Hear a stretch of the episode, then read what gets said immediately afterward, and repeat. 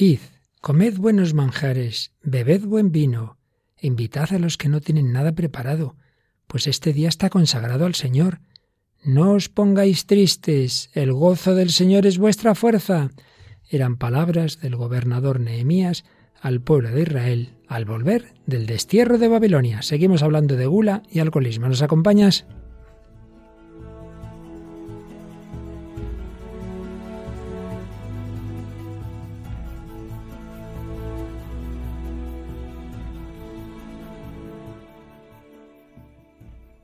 El hombre de hoy y Dios, con el padre Luis Fernando de Prada.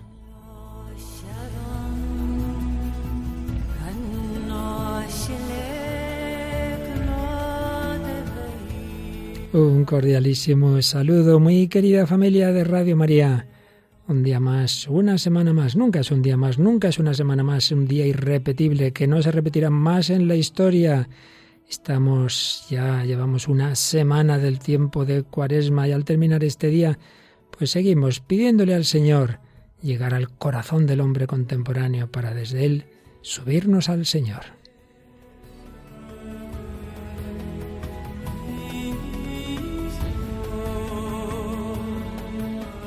Y una semana más nos acompaña Paloma Niño, pero vamos a saludar también en el control a Marta Troyano. Marta, nueva, bueno, nueva, llevas ya aquí un año con nosotros, pero de una manera más plena. Y es que antes eras oyente también de este programa, ¿verdad, Marta? Pues sí, buenas noches padre y buenas noches a todos los oyentes. La verdad que este es uno de los primeros programas que yo conocí de Radio María. Anda. Mi madre se lo ponía en el podcast por las mañanas en casa mientras yo estaba por allí haciendo cosas y aunque no, no quería prestarle mucha atención, al final siempre me acababa enganchando. Recuerdo con especial cariño un programa sobre crimen y castigo Mm. que me intrigó mucho y al final acabé leyendo el libro gracias al programa y, y, me encantó. Esto nos pasa en este programa, que nos intriga muchas cosas, que acabamos leyendo libros y viendo películas. Paloma Niño, ¿no te pasa a ti también eso? Un saludo para Luis Fernando, Marta y a todos los oyentes. Pues claro que me pasa, lo que pasa es que, bueno, como cada programa es tan intenso y con tantos testimonios, no da la vida, no da la vida. Tanto libro, tanta peli, ya nos gustaría, sobre todo los libros gordos como Crimen y Castigo. Desde luego hay que felicitar a Marta Troyano que lo consiguió. Bueno, pues hoy también vamos a tener, como siempre, pues un buen menú, aunque en esta ocasión no tenemos a nuestra experta en literatura eh, Mónica, pero seguiremos los últimos fragmentos que vamos a escuchar de una clásica película sobre el alcoholismo, ¿verdad, Paloma? Sí, la película Días sin huella, una película estadounidense de 1945.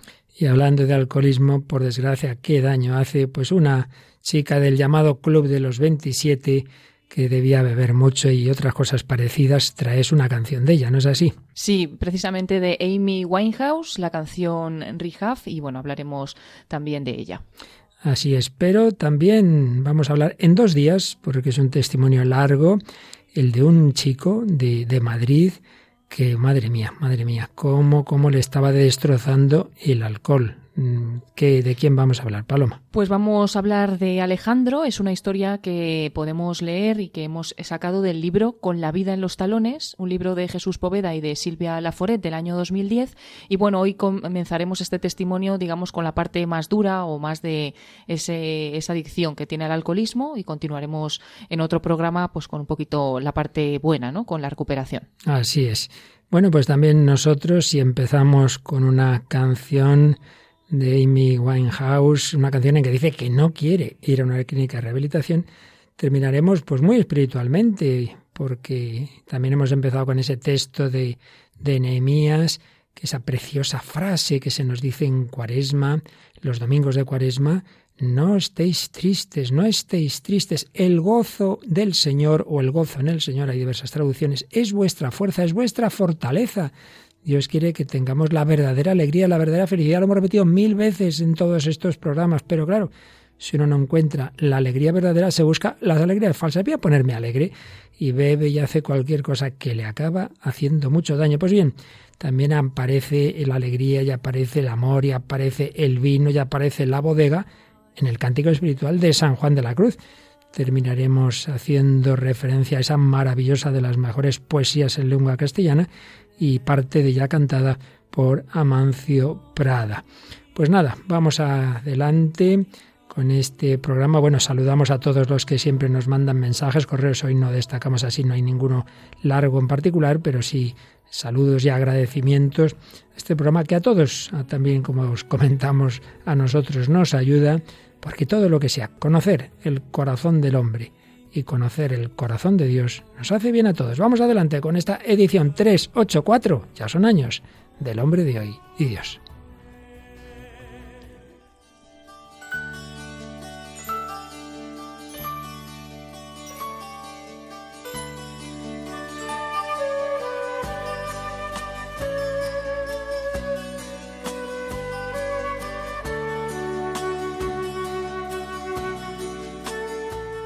En una conferencia sobre la nueva evangelización que ya hemos citado el día anterior y en otras ocasiones, porque realmente es como todo lo suyo maravilloso, el entonces cardenal Joseph Ratzinger se hacía esta pregunta. La vida humana no se realiza por sí misma. Nuestra vida es una cuestión abierta, un proyecto incompleto todavía por completar y por realizar. La pregunta fundamental de todos los hombres es, ¿cómo se realiza este llegar a ser hombre? ¿Cómo se aprende este arte de vivir? ¿Cuál es el camino de la felicidad?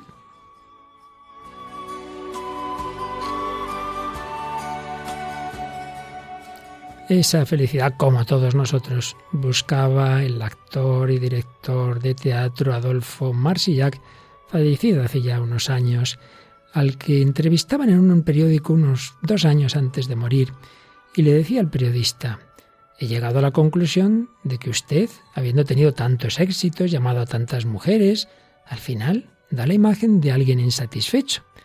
Y respondía Marsillac, creo tener una intuición de lo que me pasa. Pensaba que una vez que consiguiera el éxito, me iba a sentir satisfecho y repleto como un cuenco que se llena y el líquido llega a los bordes. Pues no, no he sentido esa satisfacción. Sí las he tenido momentáneas en un terreno o en otro, pero yo no estoy contento. Tal vez, le decía el periodista, es que su ansia de felicidad es desmesurada. Sí, mi ambición de felicidad. Creí que llegaría a descubrirla y no ha sido tan estupendo. Soy un agnóstico en la vida y en el teatro. Y sin embargo hay una zona de mí mismo que me dice, sigue, a lo mejor no has buscado bien y te espera algo fantástico en un rincón. La idea de que todavía me pueda pasar algo maravilloso es lo que explica que sea un trabajador incansable. Sí, Marsillac y todos nosotros buscaba, buscamos el, aquello que nos llene del todo, pero si el hombre no se encuentra con el infinito, que es Dios, un infinito que colme sus ansias, hace absolutos de lo relativo, infinito de lo limitado. También lo hemos dicho muchas veces y Max Scheller decía claramente, el hombre o cree en Dios o se fabrica un ídolo, un ídolo que puede ser la raza, el Estado, una mujer, el dinero, pero el hombre no puede vivir sin adorar algo. Sí, pero si se aferra un ídolo y ese ídolo cae y ese ídolo muestra su vanidad, ¿qué queda después? El vacío, el vacío existencial del que hemos hablado en días anteriores.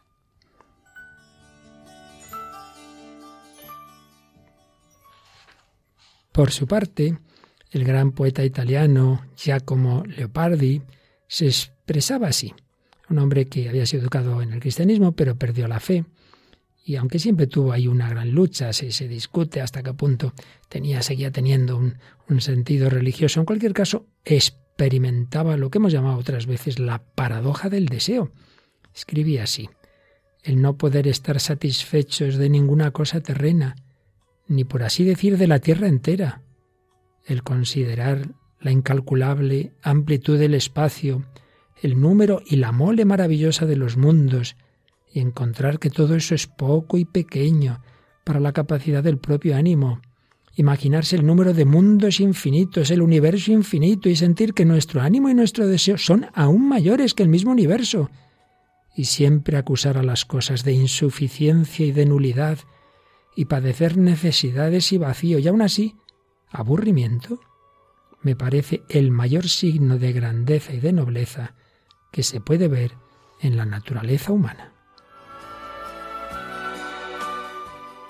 Es decir, por un lado, experimentaba, constataba que sí, que es verdad, que el hombre tiene deseo de infinito, pero por otro lado, que eso se le queda corto y que entonces experimenta vacío e incluso aburrimiento. Bueno, pues de una manera o de otra, con unas palabras o con otras, es lo que aquel gran converso que todos conocemos, San Agustín, eh, expresaba con la frase tantísimas veces repetida, nos hiciste, Señor, para ti, y nuestro corazón está inquieto hasta que descanse en ti. Descansar en Dios, unirse con Dios. Volviendo al cardenal Joseph Ratzinger, escribía esto. La unión con Dios. Una palabra como esta quizás suena extraña a los oídos del hombre moderno, pero en realidad todos tenemos sed del infinito, de una libertad infinita, de una felicidad sin límites. Toda la historia de las revoluciones de los últimos 200 años se explica sólo así. La droga se explica así. El hombre no se contenta con soluciones bajo el nivel de la divinización, pero todos los caminos ofrecidos por la serpiente, Génesis 3, es decir, por la sabiduría mundana, fracasan. El único camino es la comunión con Cristo, realizable en la vida sacramental. Pues ya veis qué profundo. Tenemos esa sed de infinito, sed de Dios, queremos ser como Dios. Esa es la tentación a la que se refería con lo de la serpiente del Génesis. Y por eso las revoluciones y por eso la droga, porque el hombre busca algo grandísimo, algo que le llene del todo personalmente, nacionalmente, mundialmente. La droga se explica así, decía el cardenal, entonces cardenal Joseph Ratzinger. La droga se explica así. El éxtasis que el hombre busca en la droga, en el alcohol, esa plenitud sí, que no ha encontrado en Dios, en lo espiritual, la intentan encontrar por ahí. Pues sí, seguiremos hoy viendo cómo esa gran tentación de ser como dioses y de encontrar esos caminos fáciles al margen del único que nos llena del todo, la comunión con Dios, la unión con el verdadero infinito, terminan mal, pero a veces en ese fracaso, en ese vacío es donde podemos encontrarnos con Dios.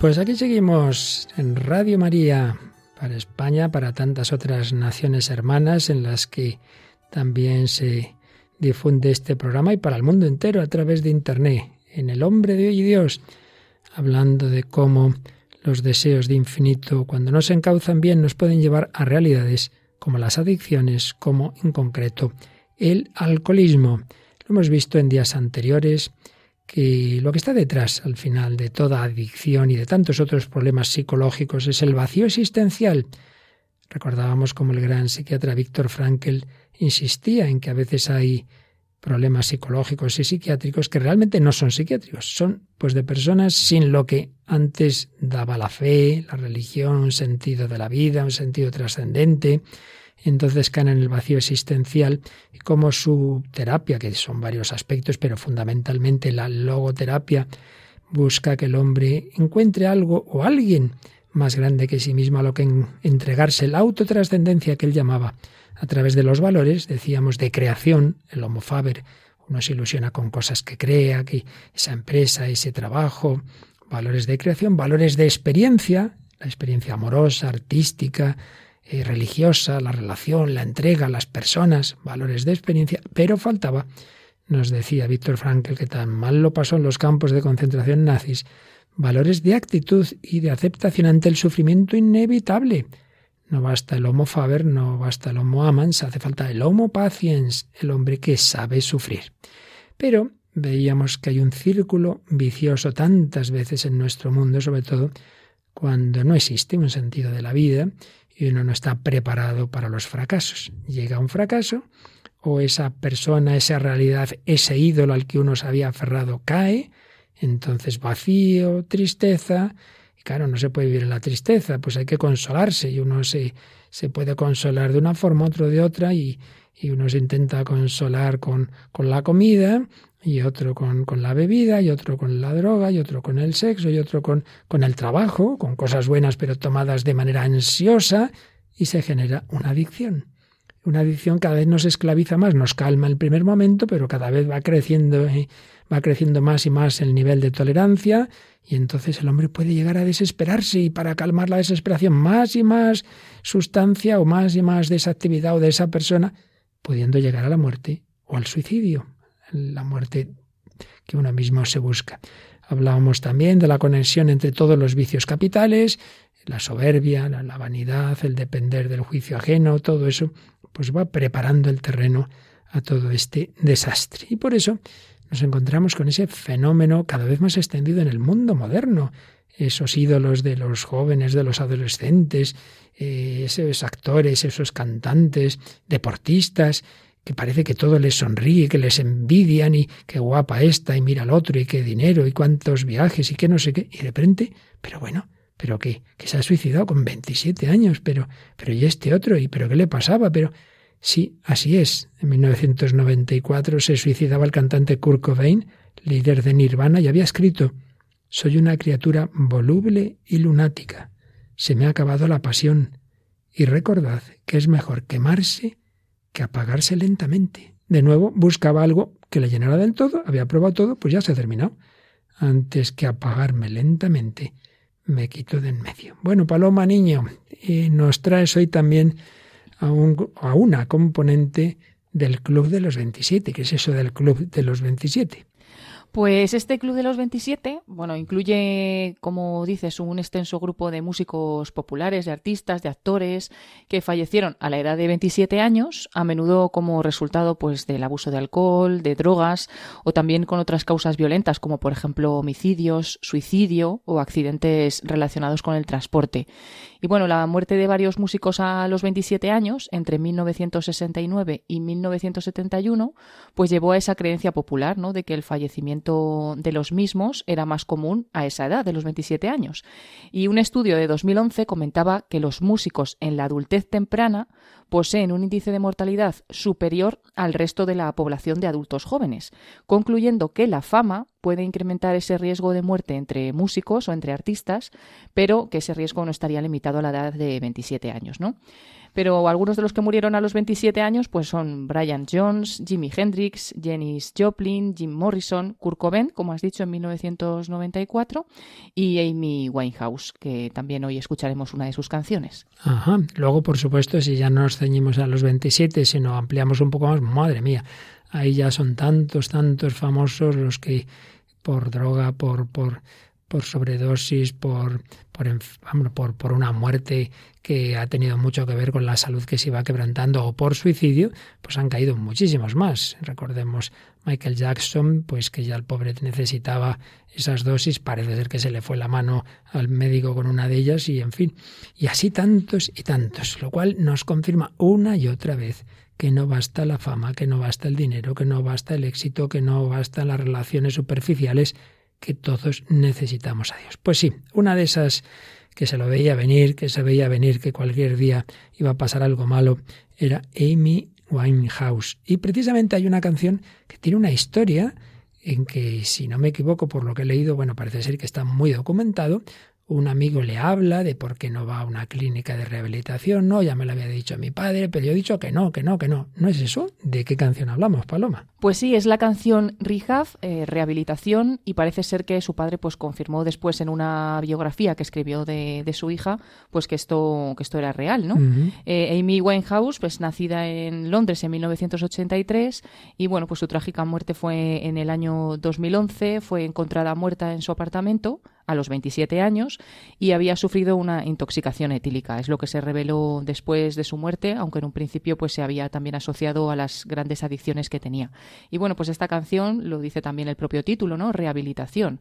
Es decir, ella pues estaba en ese mundo y parece que quería como rehabilitarse. Incluso eh, parece ser que tenía como miedo a que llegaran los 27 años y le pasara pues lo de este club de los 27, ¿no? O sea que y luego realmente pues ese año eh, ese año en el que muere. Pues esta canción es de su segundo álbum de estudio, de Black to Black, y bueno, como decimos, rehabilitación, ganó tres premios Grammy en 2008 y es yo creo que su canción más conocida o, una de sus canciones más conocidas. No sabemos si quería o no, pero en la canción dice que no. Intentaron hacer mira una clínica de rehabilitación y dije no, no, no. Bueno, pues vamos a escuchar su magnífica voz diciendo todo esto mientras rezamos por ella y por tantas personas que al menos aparentemente no encontraron el camino para que al menos en el momento final de su vida esa misericordia de Dios se lo mostrara.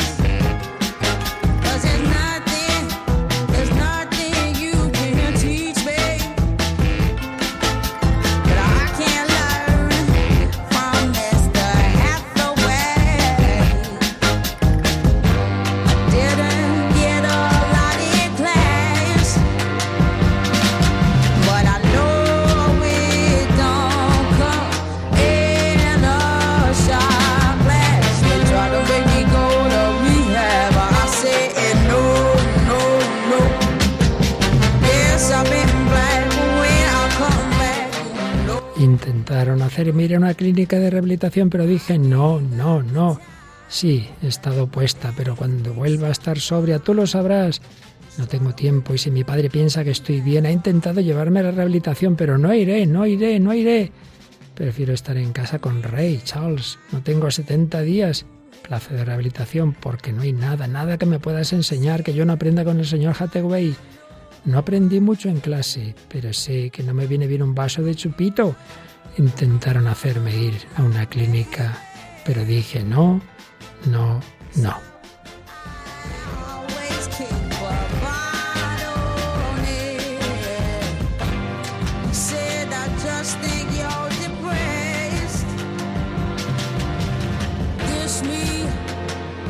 El hombre dijo, ¿por qué crees que estás aquí? Yo dije, no tengo ni idea.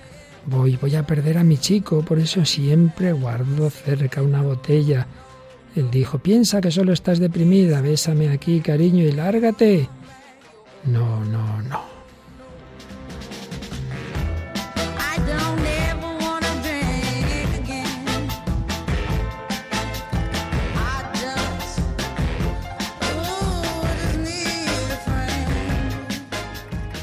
No quiero volver a beber de nuevo, yo solo necesito un amigo. No voy a gastar diez semanas para tener a todos pensando que estoy mejorando.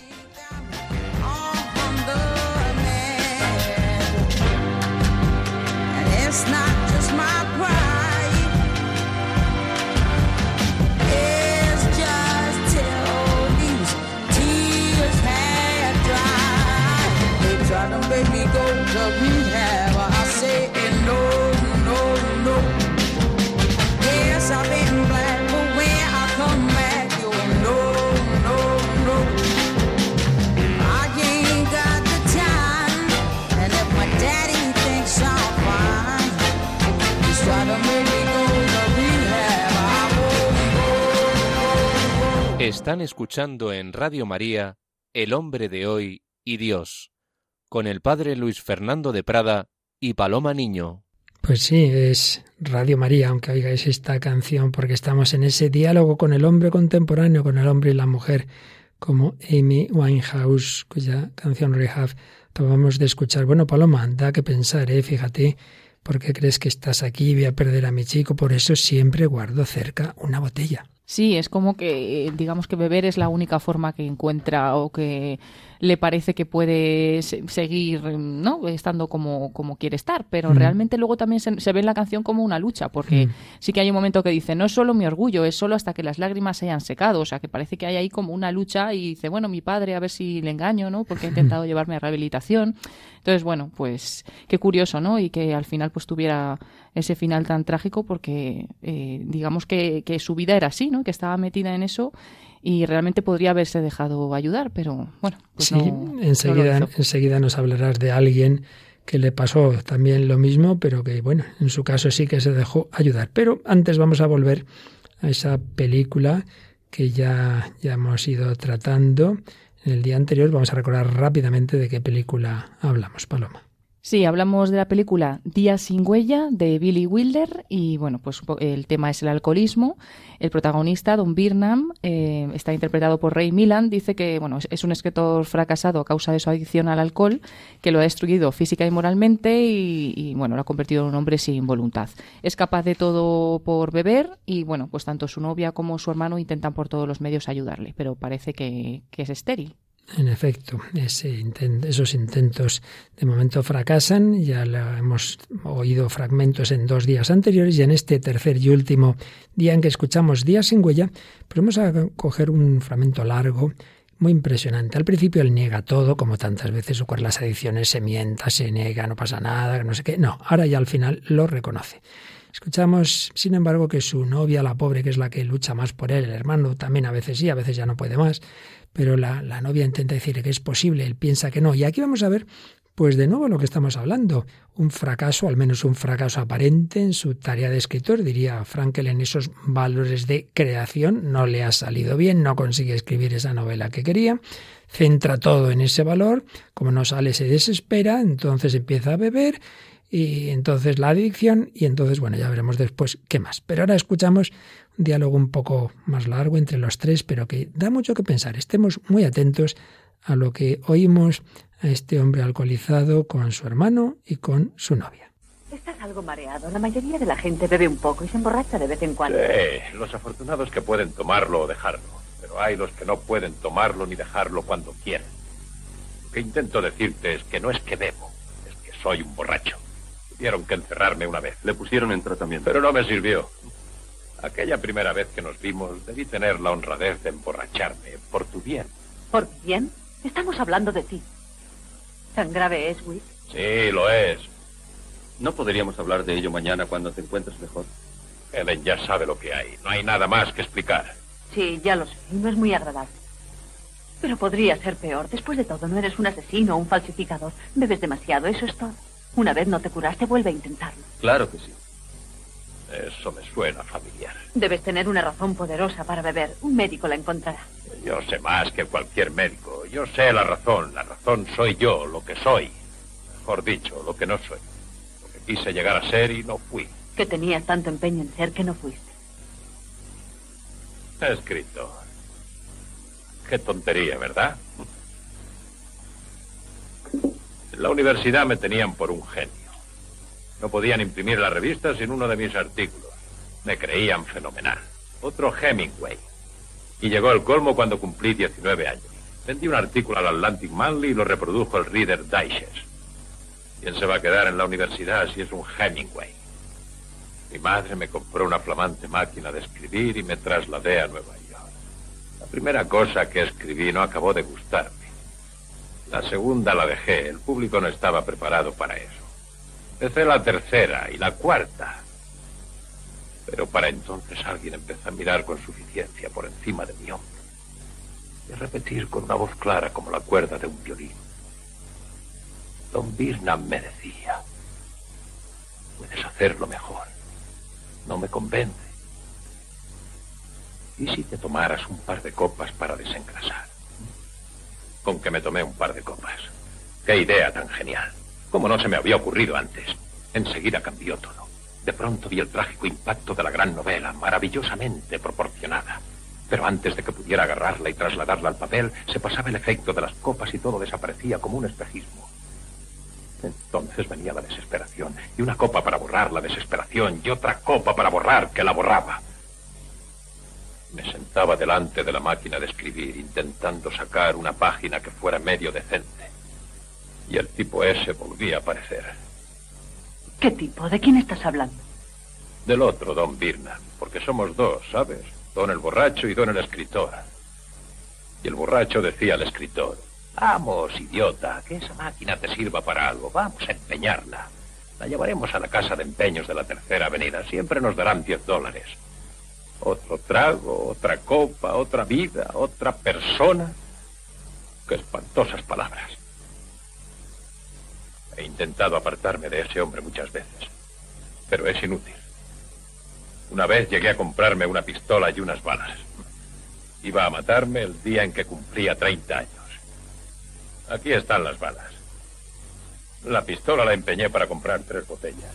El otro don quería que antes nos tomáramos una copa. Siempre quiere que antes nos tomemos una copa. El fracasado suicidio de un escritor fracasado. Quizá no seas escritor. ¿Por qué no intentas otra cosa? Sí, cualquier otro empleo, como contable o viajante de comercio. No tengo valor, Helen. Mucha gente vive en una resignada desesperanza. Yo no soporto una situación así. Pero tú eres escritor, tienes todo lo necesario. Imaginación, ingenio, talento. Mira, hay que afrontar la realidad. Tengo 33 años. Vivo de la caridad de mi hermano. Me da casa y comida, 50 centavos semanales para cigarrillos, de vez en cuando una entrada para un teatro o un concierto. Todo por la bondad de su corazón. Que de verdad es bueno y tiene mucha paciencia. No, Don, no hago más que ayudarte provisionalmente. ¡Cállate, Wig! Nunca he hecho nada, no estoy haciendo nada y nunca haré nada. Cero, cero, cero. Cállate, ya lo resolveremos. Helen, Wig tiene la desgracia de ser mi hermano. Tú me conociste por casualidad.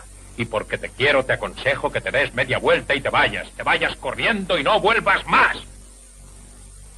¿Por qué no haces un poco de café, Wick? Fuerte, tres tazas.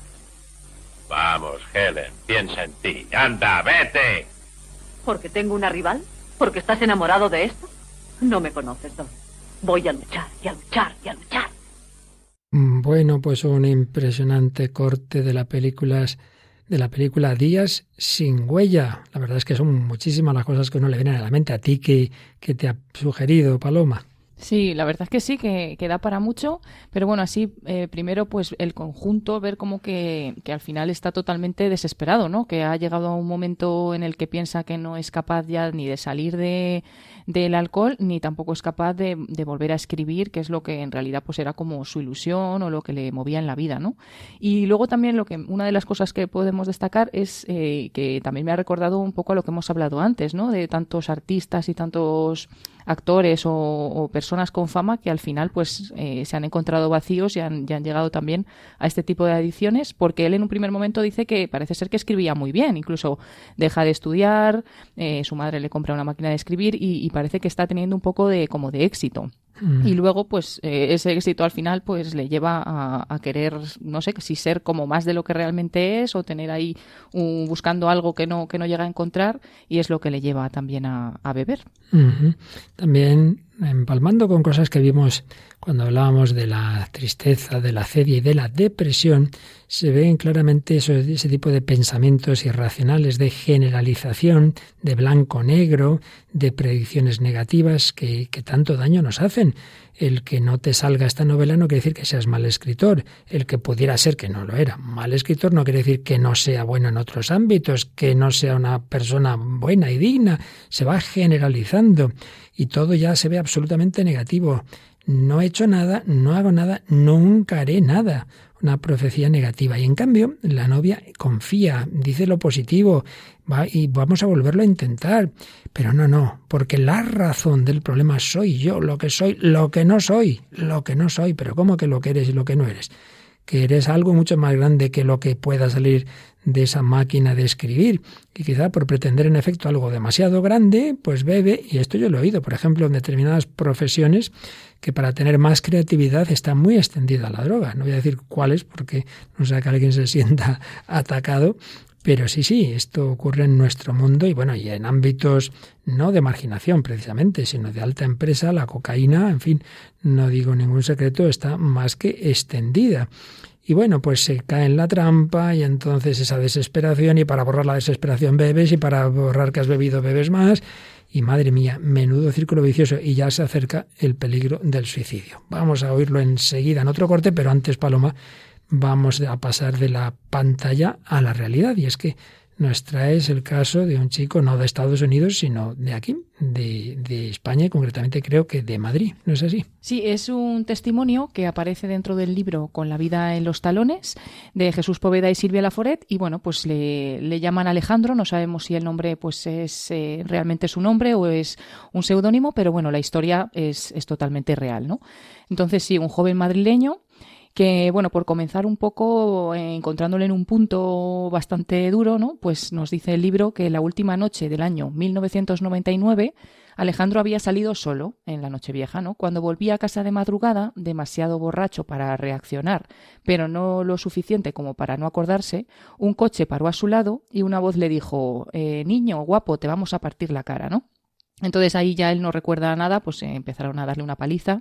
Y finalmente un taxista vio a Alejandro tirado en el suelo y llamó al servicio de, de, emergencias. Lo trasladaron al hospital clínico, en aquel momento pues era un hombre de 33 años, metro 90, complexión delgada, pelo rubio e irreconocibles ojos verdes. Eh, nunca Alejandro denunció a estas personas que le habían dado esa paliza porque tampoco sabía ni quién eran ni por qué le habían pegado, quizás simplemente porque iba por ahí perdido, pues borracho, ¿no? Y incluso él dice, si yo no hubiera salido ese día, si no hubiera bebido, si no bebiera, esto no me habría pasado. Y bueno, la verdad es que la vida de Alejandro flotaba desde hacía más de 10 años entre la pesadilla y la realidad y ya él mismo era incapaz de distinguir cuál era cuál. Estaba enfermo desde mucho tiempo atrás porque era alcohólico y realmente no lo sabía. Cuando salió del hospital en aquel momento recibió los cuidados de toda su familia, de sus amigos, fue consciente de que era muy afortunado, la muerte le había avisado de cerca, pero no supo o no pudo recibir el aviso. Durante el periodo de convalecencia vivió con mucha ansiedad, que reconoce ahora como un síndrome de abstinencia, y al regresar a su casa intentó no volver a beber. Sentía una gran alegría de estar vivo, pero también como un profundo miedo porque pues era muy sensible, le daba como miedo salir a la calle por, por aquella paliza que había recibido aquella noche, le paralizaba el pánico y bueno, pues parece ser que solamente consiguió mantenerse sobrio durante tres días, a pesar de, pues, de ese aviso tan grande que, que había tenido. Y, y, bueno, pues eh, nos vamos a ir hacia atrás en el tiempo para conocer cómo llegó hasta ese momento. Alejandro pues cuenta que probó por primera vez la cerveza como tantos niños en una edad muy temprana, cuando tenía solo seis años. Su padre se lo dio un poco para que dijera, bueno, pues así no le va a gustar, ¿no? Esto era en el año 1970 y bueno, pues no le gustó, claro. Eh, pero bueno, en aquel momento beber estaba bien visto, no había ninguna campaña publicitaria que te advirtiera de los peligros. Y Alejandro era el tercer hermano de una familia de cinco hijos, una familia culta, eh, que siempre le inculcaron que no tenía que probar las drogas, pero nadie consideraba el alcohol una droga peligrosa. Su padre, por ejemplo, pues era experto en vinos, pero nunca fue alcohólico. En las comidas eh, familiares, pues sí que se bebía alcohol y, bueno, pues se les hacía a los, a los niños cuando ya eran un poco más mayores casi como un ritual iniciático, ¿no? Que les introducían el alcohol y era introducirles un poco en el mundo adulto. Esto ocurrió cuando Alejandro tenía 12 años que salieron a cenar y Alejandro pues se emborrachó por primera vez. Y, y, bueno, la experiencia no le disgustó, no pasaba nada, estaba con su familia, todo era normal, solo que bueno, le empezaron como a flotar las cosas en una divertida nebulosa, ¿no?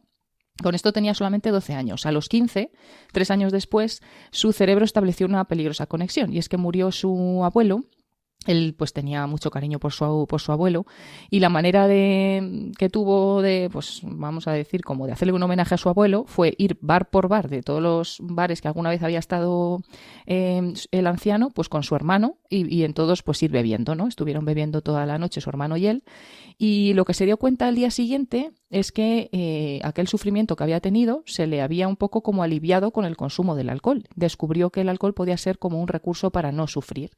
Y esa conducta inconsciente la, la retomó en todas las ocasiones en que la vida se le hacía difícil, ¿no? Alejandro había sido un niño eh, muy tímido, con, bueno, él dice que con una eh, disciplina familiar rígida desde su punto de vista.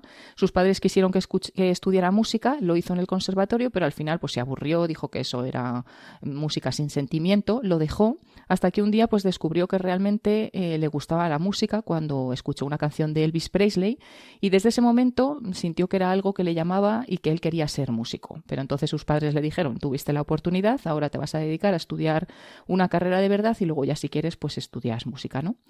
Eh, entonces él se adentraba en la adolescencia pues con una sensación de fracaso de que lo que le gustaba era la música y no podía pues eh, ejercerlo ni estudiarlo porque sus padres no le dejaban y empezó a beber cada vez más alcohol.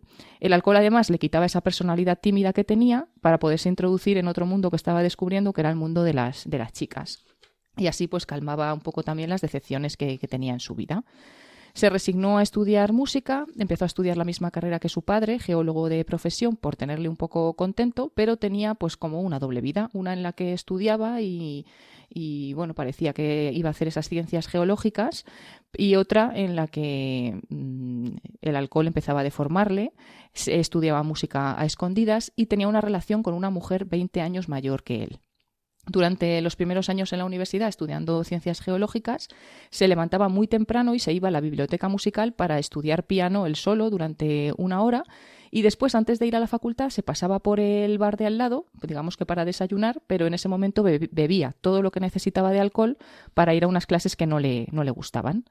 Eh, formó varios grupos musicales en la universidad, todo esto de espaldas a su familia, pero cada vez bebía más, eh, el alcohol le consolaba de, pensar que estaba pues tirando su vida, ¿no? porque estaba estudiando una cosa que no le gustaba, que encima le ataba mucho a su padre, y bueno, se sentía frustrado. Luego, por otra parte, pues su relación con las mujeres era cada vez más difícil, dejó a esa primera pareja que, que, tenía tantos años más que él, conoció a Lucía, que pues eh, fue su, su, novia, pero pues con ella fomentaba esa adicción, porque Lucía también estaba un poquito pues metida en el mundo del alcohol y bueno, le apoyaba por otra parte en su vocación musical. Pero como no podía encontrarse con ella con plenitud como, como una pareja, pues Alejandro empezó a frecuentar también la compañía puramente sexual de otras mujeres, cada noche con una mujer distinta. Y el alcohol era su compañero perfecto para, para salir pues a, a buscar a estas mujeres.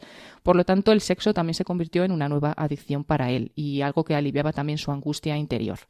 En un viaje de trabajo a Huelva conoció a una chica joven Total, que bueno, pensó que esta iba a ser su, su vía hacia la libertad, dejó todo y se fue con, con esta chica a Huelva se supone que a vivir y a estar con ella. Solo se llevó el piano. Pero al final solo estuvo tres meses, volvió a Madrid derrotado, pues allí lo único que se dedicó fue a tocar el piano y a beber alcohol. Volvió sin dinero, le acogió un amigo, le acogió luego otro amigo, hasta que pues, tuvo que volver a la, a la casa familiar, pero la relación con su padre pues cada vez se hacía más difícil. La vida se empezó a escurecer a su alrededor. Describe la sensación como estar aplastado por una losa negra y bueno, pues seguía bebiendo porque eso le ocultaba su realidad, odiada y temida, y se sentía pues también un cobarde. En 1994, que era un hombre desesperado ya y muy enfermo, pues se fue a vivir solo, alquiló una pequeña guardilla en el centro de Madrid y bueno, era una independencia que necesitaba pero que le sumió todavía más en el caos. Tanto es así que una noche se subió a la azotea de la torre de la Plaza de España, miró hacia abajo en medio de esa neblina negra porque estaba un poco bebido y decidió tirarse pero una vez más sintió miedo, porque siempre se unía con, ¿no? con la cobardía que, que, él tenía, y en ese momento llamó a un amigo. También dice que puede ser que a lo mejor no fuera lo suficientemente borracho, que si no quizás se hubiese tirado. Los cinco años siguientes a este año, 1994, fueron los más duros y los más peligrosos de su adicción dice que las peores sensaciones es que él no recordaba nada. Cuando se despertaba tirado en la calle, a veces alertado por la policía, o en una cama que no era la suya, o en una casa junto a la mujer de la que no recordaba ni el nombre, o a kilómetros de Madrid, perdido y solo, pues no sabía ni lo que había pasado. Entonces en ese momento él quería morirse afirma que cuando tienes esta enfermedad, pasadas las primeras euforias, que crees que lo tienes todo controlado, pues que ya continuamente estás triste, que no sales de esa tristeza sino bebiendo más y cada vez necesitas más alcohol para que, para que tu cerebro pues, pueda llegar a esas sensaciones, ¿no? Vives entonces ese momento, pero no recuerdas nada de tu vida real. Entonces estaba totalmente perdido. En más de una ocasión bebió y, aunque en trayectos largos no cogía el coche, sí lo hacía en trayectos cortos y tuvo más de un accidente. Pero bueno, siempre resultó ileso Y bueno, finalmente su padre, eh, que contrataba a veces a jóvenes geólogos en momentos puntuales de mucho trabajo y sobre todo porque se veía que era necesario que alguien acompañara a Alejandro en sus viajes, pues contrató a Marta, esta chica pronto ocupó un lugar muy importante en el alma rota de Alejandro, le daba la paz que él necesitaba, iniciaron una relación estable. Fue entonces cuando Marta se fue de vacaciones fuera de Madrid, Alejandro salió una noche vieja al solo y despertó en un hospital, como hemos dicho al principio de esta historia. Todo el mundo pensó que eso iba a ser un antes y un después en su vida, pero como decimos, duró tres días esa sobriedad y fue fundamental que Marta siguiera a su lado porque le repetía que estaba enfermo, que necesitaba ayuda y un día le dijo, mira, ya he perdido la confianza en ti, si no te dejas ayudar, me marcho de casa. En ese momento, el que no quería perderla, eh, aceptó, buscaron un centro de psicología especializado en adicciones. En 2001, el 4 de diciembre, Alejandro buscó un bar eh, madrileño en total soledad y muy consciente de lo que hacía, se bebió su última copa de alcohol y el 5 de diciembre de ese año 2001 empezó de nuevo a vivir. Y bueno, contaremos el próximo día un poco el paso de la oscuridad a la luz porque, claro, no fue todo fácil tampoco desde ese momento. Continuará, madre mía. pues fíjate, aparece esa chica pero que ya no va a ser una chica más, sino, sino quien va a ser decisiva para que se deje ayudar. Bueno, pues va cuadrando todo, ¿eh? Paloma, la realidad, la película, este testimonio, porque lo último que oíamos en la película, en el corte de la película, es la novia que dice, yo voy a luchar, no me voy a ir, voy a luchar y luchar y luchar. Esta chica Marta luchó y bueno, pues veremos que, fue en efecto a esa clínica y, es que en esto como uno diga, ya no salgo yo solo, salgo yo solo, pues no puede ser, no puede ser. También ha salido que estuvo a punto de suicidarse, también sale en la película y lo vamos a escuchar ahora mismito. Bueno, pero antes de ello, de lo que has leído de este testimonio, ¿qué es lo que más te ha impactado?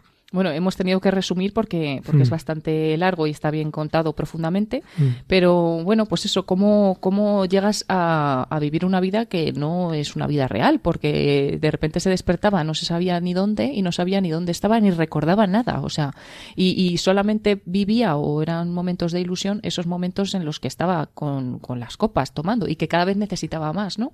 Y luego lo que también pues me ha llamado la atención y, y está relacionado también con la película es que al final pues él tiene un una frustración con el tema de la música, porque no hemos contado todo, ¿no? Pero, pero hizo varios mm. grupos de música, parecía que le querían contratar, pero al mismo tiempo se veía incapaz o que no iba a ser capaz, como hemos visto en la película también, que, que pues se ve que ya no va a poder escribir nada, ¿no?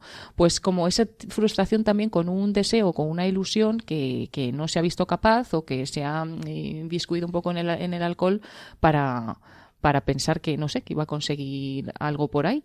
Y bueno, pues no sé, impresionante, ¿no? O, mm. por ejemplo, como no, cambia, no cambia nada cuando tiene esa paliza y se despierta en el hospital, pues eh, no tiene fuerza para, para, para, cambiar. Es impresionante el poder de una adicción. También ha salido algo que vimos a los otros días, y es que normalmente de una adicción te vas a otra y desde luego la del sexo y el alcohol están muy ligadas siempre y especialmente en el mundo de hoy, en la juventud de hoy. Y también esa conexión, que es la la raíz de, cualquier adicción eh, que se va estableciendo en el cerebro, aunque sea inconscientemente, entre algo, en este caso el beber, y bueno, pues por lo menos calmar el dolor, esa, ese tapar esa tristeza que tenía por la muerte de su abuelo. Pero mm, recordemos, volviendo ahora a la película, cuando el protagonista dice hay gente que va tirando con una resignada desesperanza. Yo no, ya que la vida no vale la pena, me quito del medio. Bueno, pues vamos a escuchar un momento, el último que vamos a poner ya, porque no diremos claro cómo acaba la película, en el que este escritor de Días sin huella ha vuelto a recuperar su pistola y la novia se da cuenta y escuchamos el diálogo que hay entre los dos. Ahora te ruego que te vayas y no armes escándalo, no llames a los vecinos, no servirá de nada, te lo aseguro. No llamaré, ya veo que estás decidido. Pero quieres decirme por qué, ¿por qué? Porque es lo mejor para todo el mundo. Para ti, para Wick y para... Eso no es cierto. Wick y yo te queremos. Entonces es lo mejor para mí. Otra vez el egoísmo. Esa es una palabra muy triste. Míralo de otro modo, gente. Esto no es más que pura fórmula. Don Birnan ha muerto ya. Murió este fin de semana. ¿Ah, sí? ¿De qué murió? De muchas cosas.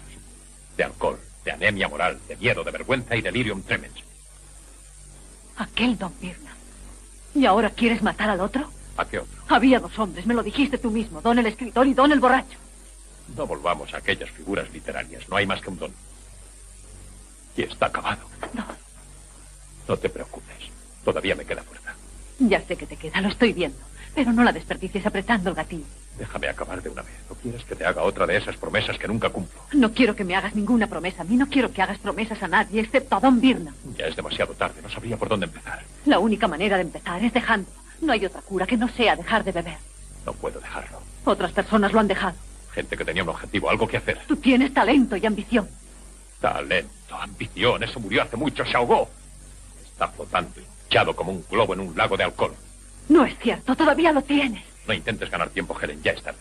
Se acabó mi capacidad de escribir. Se agotó. ¿Qué estás esperando? ¿Un milagro? Sí, sí, sí. Si yo pudiera hacer que te... ¿Quién es? Soy Nat, señor Birnam. ¿Qué ocurre, Nat? Traigo algo para usted. Espero no molestar. ¿Qué trae? Después que sufrió el accidente, encontré esto flotando en el río. Escribe muy bien. Le he puesto un poco de aceite, pero no precisamente para que la empeñe. Deme la mía. Hola, señorita. Gracias. Bueno, Don, aquí la tienes. ¿Qué dices ahora? ¿Qué digo de qué? De esto.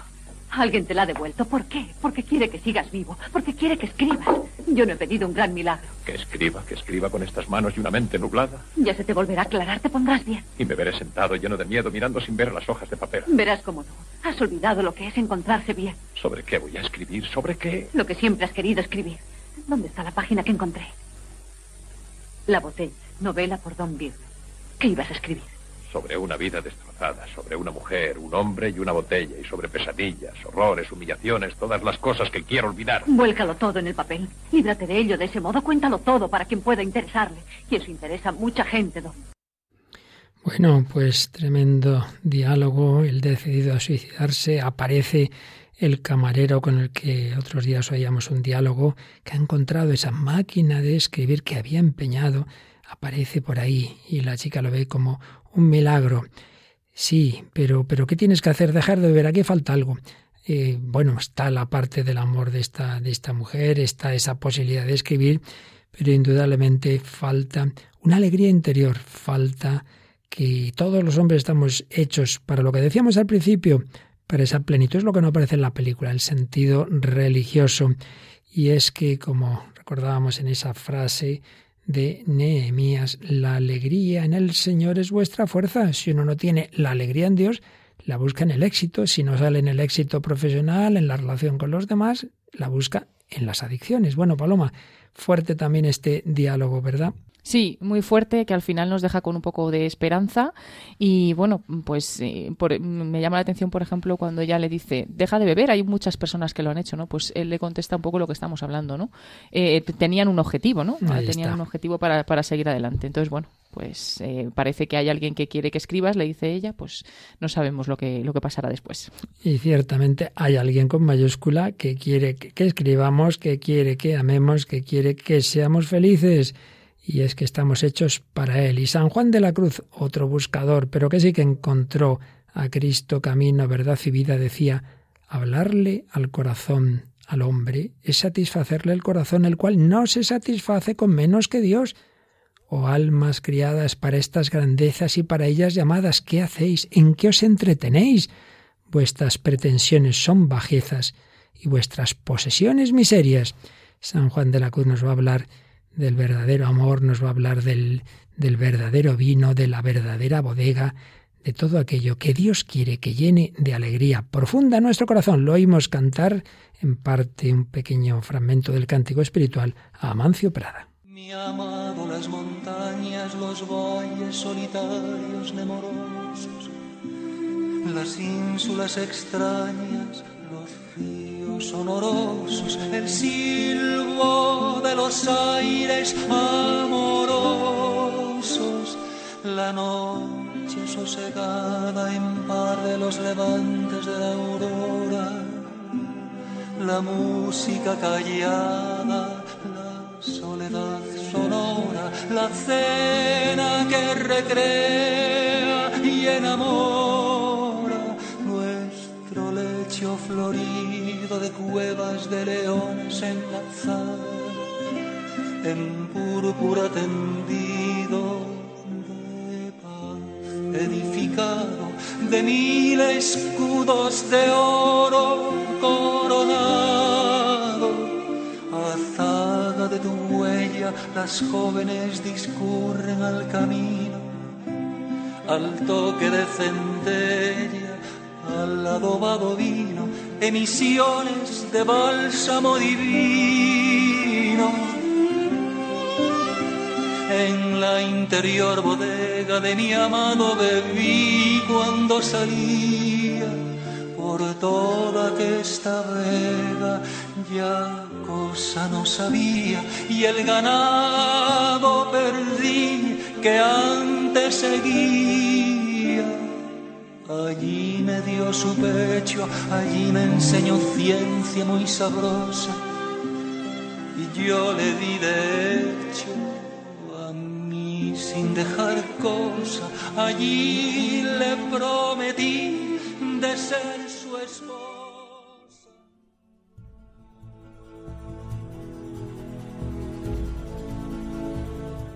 En la interior bodega de mi amado bebí. En esa cena que recrea y enamora es la que no hace daño, sino todo lo contrario, la que nos deja la alegría profunda que dura eternamente. No os pongáis tristes, el gozo en el Señor es vuestra fortaleza. Bueno, pues si Dios quiere el próximo día remataremos este tema, escucharemos cómo termina ese testimonio de ese chico que estaba tan mal, tan mal, tan mal, a medio milímetro de la muerte y profundizaremos en esta parte final de lo que estamos viendo del último de los pecados capitales y sus implicaciones psicológicas, en este caso de esta adicción del alcoholismo.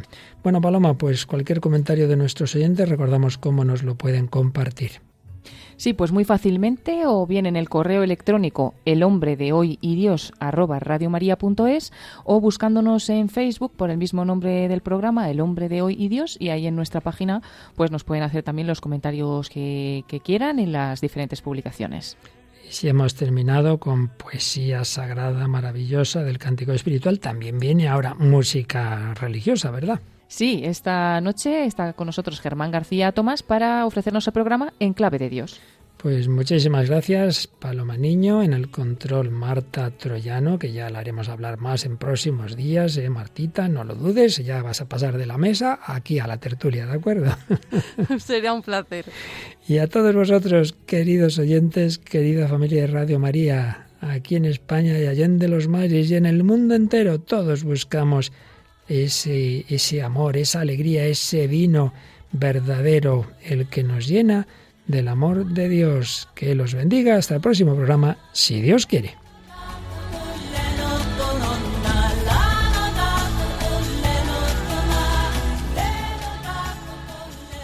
Así concluye El hombre de hoy y Dios, un programa dirigido en Radio María por el Padre Luis Fernando de Prada.